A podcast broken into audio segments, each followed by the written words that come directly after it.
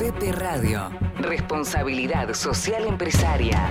La radio de las relaciones públicas. Hola, ¿qué tal? ¿Cómo le va? De nuevo aquí en RRPP Radio, hoy estamos dialogando con Federico Quintero. Federico es gerente de Relaciones Institucionales de Codere, eh, con quien vamos a dialogar sobre los planes de responsabilidad social empresaria que están llevando a cabo. Federico, muchísimas gracias por estar aquí con nosotros. ¿eh? Gracias a ustedes por Federico, contame un poco. Ustedes tienen un, plan que se llama Cuando el juego no es un juego. Explícame el porqué de ese plan. Exacto, bien. Em, como bien decías, nuestro plan se llama Cuando el juego no es juego y es un plan eh, para atacar específicamente eh, la cuestión de juego compulsivo, juego inmoderado. Em, lo diseñamos este, durante el año pasado, lo empezamos a implementar en el mes de octubre, noviembre, o sea que es bastante reciente la experiencia. Eh, dentro de lo que es responsabilidad social, eh, la problemática que nos es diría natural de alguna manera para nosotros es la problemática que tiene que ver con, con la ludopatía y con el juego inmoderado. Eh, entonces por eso orientamos nuestro, nuestro mayor esfuerzo y nuestro mayor presupuesto a gestionar puntualmente esta cuestión, independientemente de otros programas de responsabilidad social con los que también trabajamos. Pero puntualmente este es el que eh, nos permite trabajar sobre la cuestión natural, digamos, de, de alguna manera interpretamos que es un efecto no deseado eh, o, no querido de una actividad que llevamos adelante nosotros comercialmente. Ahora, Federico, ¿cuáles son las características de este, de este plan que tienen ustedes? Bien, este plan es bastante novedoso. Eh, no solo a nivel nacional, sino a nivel, eh, a nivel eh, regional e internacional. Coderes es, una empresa española que trabaja en ocho países, Colombia, México, eh, Panamá, Costa Rica, digamos, una empresa con, mucho, con mucho despliegue y, esta experiencia incorpora una pata, tiene tres patas este programa. La primera es la conceptualización de lo que es este, el juego inmoderado o, lo, que, lo que llamamos por la positiva juego responsable, juego saludable y la difusión eh, y la sensibilización sobre este tema en general, obviamente dentro de nuestras salas y dentro de, nuestra, de nuestro público, este, clientes y gente que juega. Eh, esa es la primera pata del programa, lo que llamamos difusión y sensibilización. La segunda pata es una capacitación muy fuerte que hacemos sobre, sobre todo nuestro personal. Cuando digo todo nuestro personal, eh, estoy incluyendo a la gente de seguridad, la gente de mantenimiento, toda la gente de oficinas centrales y demás, no solamente aquellos que interactúan con, eh, el cliente, como los, eh, los relacionistas públicos y, los, y las promotoras de juego, sino que toda la empresa recibe una capacitación fuerte sobre sobre, esta temática y sobre los distintos mecanismos de, gestión y de prevención que, podemos llevar adelante. Y la tercera pata, y esta es la novedosa realmente, es la pata de, lo llamamos eh, el plan de orientadores.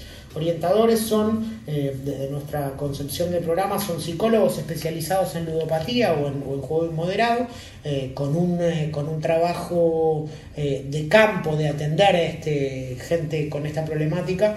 Estos psicólogos este, están presentes en nuestras salas. en este momento estamos lanzando nuestra tercera sala con esto y en el mes de agosto lanzamos la cuarta. ¿Significa que hay psicólogos para atender a las personas que están jugando en forma desmedida, los que tienen algún problema o alguna patología con el juego. Correcto.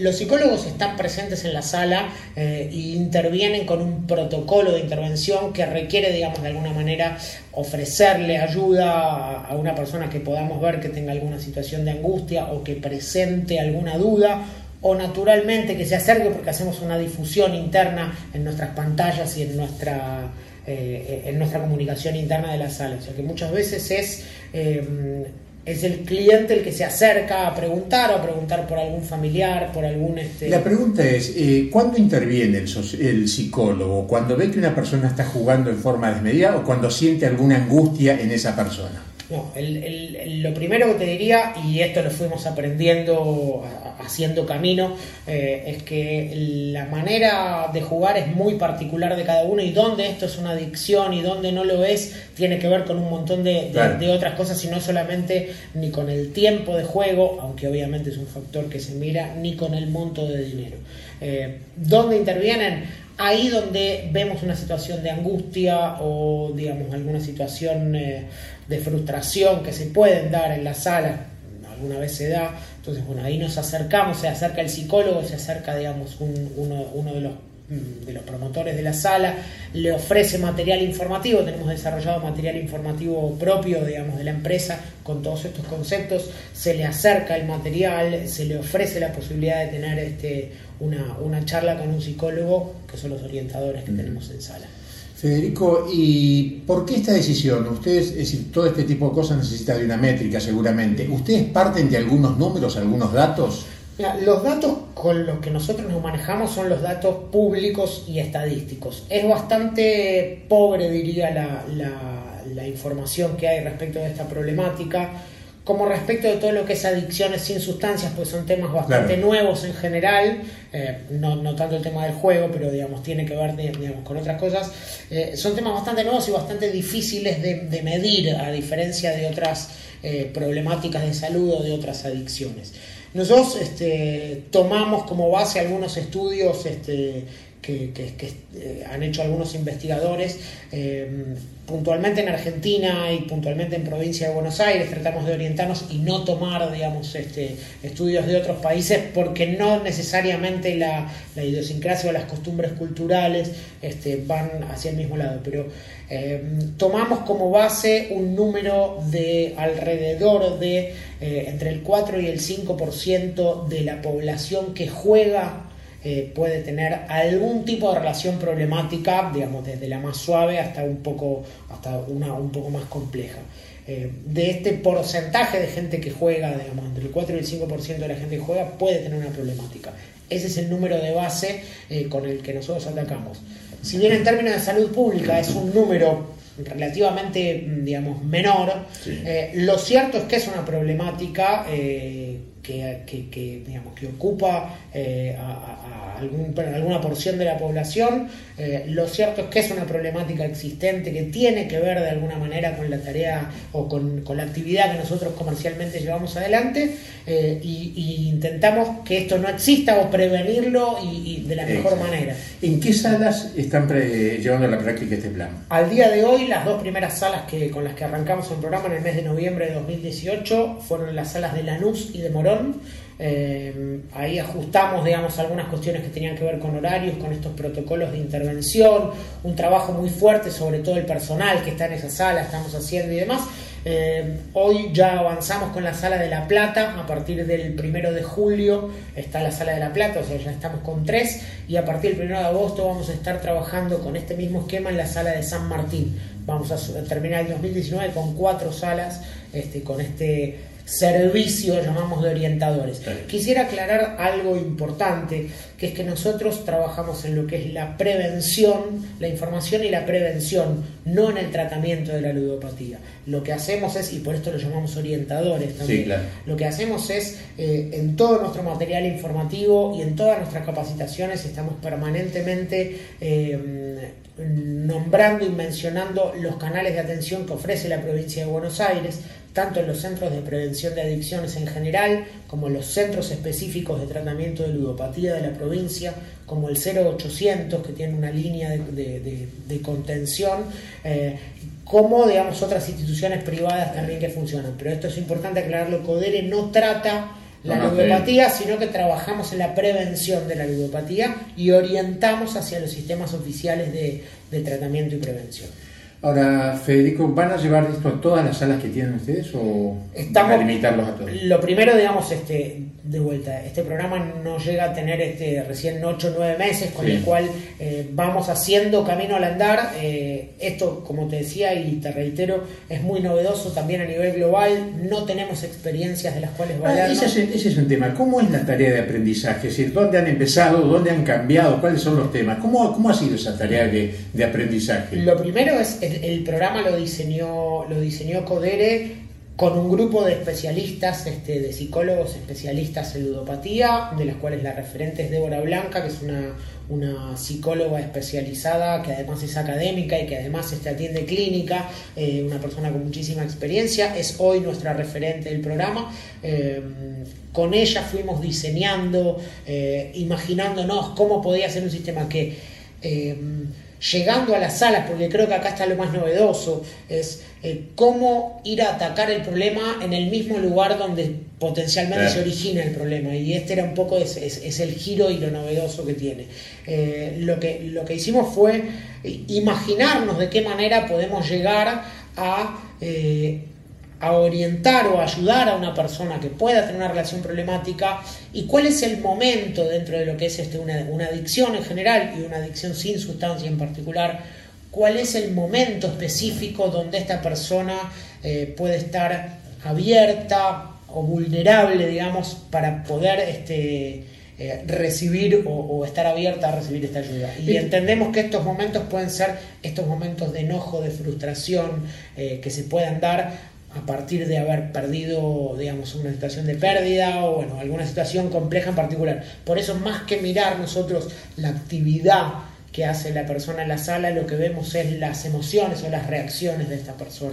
Eso es lo que estamos mirando. Federico, ¿esto es un plan de Codere desde España que se aplica en todos los lugares donde actúa Codere o es un los Codere tiene distintos, distintos programas de juego responsable y, trabaja desde casa matriz este, eh, en España, como en Colombia, en México, en los lugares sobre todo donde tenemos salas presenciales, en Uruguay también. Eh, eh, en todos estos lugares trabaja de distintas maneras la problemática y siempre en, relación, digamos, con los organismos reguladores, los organismos de gobierno, que son los que efectivamente tienen la responsabilidad final sobre estos temas. El programa este que te menciono, que incluye la pata de orientadores, este es un programa exclusivamente de Codere Argentina que fue desarrollado acá eh, que lo estamos llevando adelante e implementando aquí en Argentina, puntualmente en la provincia de Buenos Aires, que es donde Codere tiene operaciones, eh, y estamos evaluando posibilidades para empezar a extrapolarlo de manera virtual. Ahora está viniendo la regulación del juego online en Argentina, provincia de Buenos Aires y potencialmente en unos meses vendrá en ciudad, este, o así está previsto por las autoridades.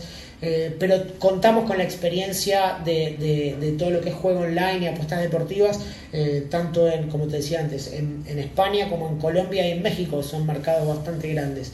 Eh, la problemática del juego inmoderado tiende a ser siempre la misma, sea presencial o sea, o sea online, digamos, puede, puede variar en, en, algún factor, pero tiende a ser la problemática la misma, con lo cual lo que estamos pensando es no tanto extenderlo a la totalidad de nuestras salas, sino dar eh, un salto cualitativo que nos permita este, llegar este, a través de algún sistema virtual valiéndonos de las nuevas tecnologías y demás.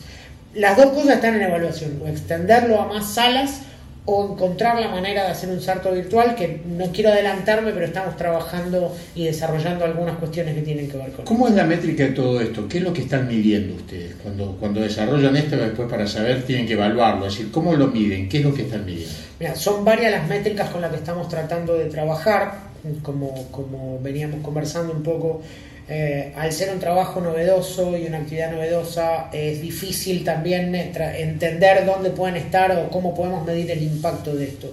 Eh, lo primero que tratamos de medir es lo que llamamos la cantidad de intervenciones que tenemos o de consultas directas que vamos teniendo de, clientes. Ese es un parámetro, eh, es un parámetro que se da dentro de nuestra sala. Digo, eh, en la provincia de Buenos Aires hay 45 salas de juego, Coderen tiene 13 de estas 45, con lo cual tratamos de hacer alguna, alguna extrapolación estadística compleja, pero intentamos tratar de medir nuestro trabajo. O sea, uno es la cantidad de intervenciones, eh, otro es eh, la cantidad, que es más difuso de medir, pero la cantidad de llamados y de presencias directas que encuentran los centros de tratamiento de ludopatía de la provincia de Buenos Aires a partir de las derivaciones de CODERE.